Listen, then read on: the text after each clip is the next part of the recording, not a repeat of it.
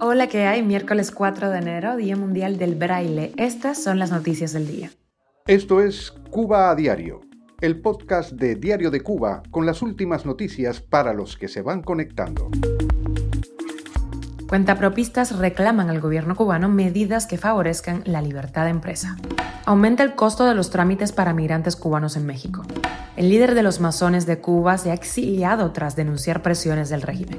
Y tras la Navidad prometida por Díaz Canel, ya comienzan las reparaciones en termoeléctricas, así que los apagones vienen en camino. Y en Diario de Cuba hablamos con Meme Solís, creador de los Meme. Él habla de La Habana de antes de 1959 y también de su salida forzada del país. Te contamos los detalles. Esto es Cuba Diario, el podcast noticioso de Diario de Cuba y la coalición de cuentapropistas cubanos demandó al gobierno que asegure las condiciones necesarias para garantizar la libertad de empresa en el país. Denuncian la situación en la que se encuentran muchísimos trabajadores por cuenta propia y la situación adversa en el orden económico y financiero para desarrollar su trabajo, así lo señaló en conversaciones con Radio Televisión Martí Esteban Hernández, coordinador de C3 de la coalición.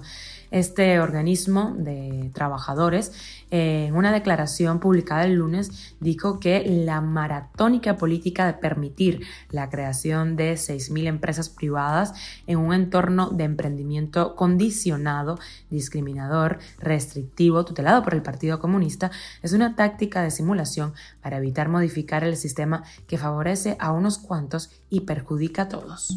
Y como en todos los comienzos de año, el gobierno de México actualizado los costos de los trámites migratorios y este 2023 con la inflación pues topa arriba. En este caso, los cubanos que optan por una residencia, solicitudes de certificados, permisos y autorizaciones que se procesen en el Instituto Nacional de Migración deben de pagar más. Por ejemplo, el certificado para verificar la situación migratoria va a costar 522 pesos mexicanos. El permiso de salida y regreso del país, 522 también. La autorización para realizar actividades remuneradas al residente temporal y al residente temporal estudiante, o sea, el permiso de trabajo con vigencia de un año, va a costar 3.835. Todos los pagos se hacen exclusivamente en pesos mexicanos y pueden ser tanto en efectivo como en tarjetas que estén asociadas a bancos establecidos en México. Cuba a diario. Y Francisco Javier Alfonso Vidal, líder de los masones cubanos, ha decidido no regresar a la isla tras un viaje a México junto a su esposa. Así lo informó la Gran Logia de Cuba en un comunicado hecho público el lunes y compartido con los miembros de la fraternidad. Alfonso Vidal se exilió tras denunciar presiones de la seguridad del Estado. Dice que en un mes recibió más de 70 llamadas y también lo interceptaron en la calle, incluso diciéndole que había masones que trabajaban para la policía. De ahora en adelante, dice, se puede tener fe de que no somos del agrado de los que mandan en ese país, afirma en su carta de renuncia. En esta carta alegó también que no existe la posibilidad de cumplir con la total transparencia, autonomía y libertad necesaria en su cargo. Y a base de planes y promesas, el gobierno cubano quiere evitar que los apagones vuelvan a detonar en protestas en el país, como ocurrieron en los pasados meses. Para ello, lanza un plan que asegura va a permitir que no haya cortes de servicio durante el próximo verano. Ya veremos. Vicente de la Olevi, ministro de Energía y Minas, anunció en Cienfuegos que el próximo 5 de enero, o sea mañana, se va a desconectar la unidad 3 de la termoeléctrica Carlos Manuel de Céspedes para un mantenimiento de 10 días. Cuando esta quede lista, entrará entonces en reparación la unidad 4, en la que las obras se van a extender durante 90 días. Según les ata la agencia cubana de noticias, deben estar listas eh, estas unidades de Cienfuegos para el mes de mayo. El reporte evitó mencionar que la salida de funcionamiento de la unidad 4 de Cienfuegos va a coincidir con otro mantenimiento, esta vez en la unidad 1 de Felton, una de las mayores productoras de energía del país. Esta planta tiene un mantenimiento programado en febrero.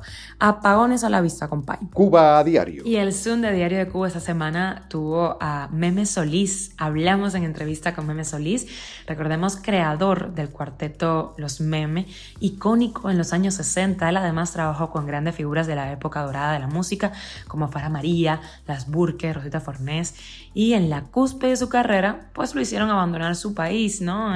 Él estuvo aislado de la cultura por 17 años en Cuba por no querer formar parte del sistema de la revolución.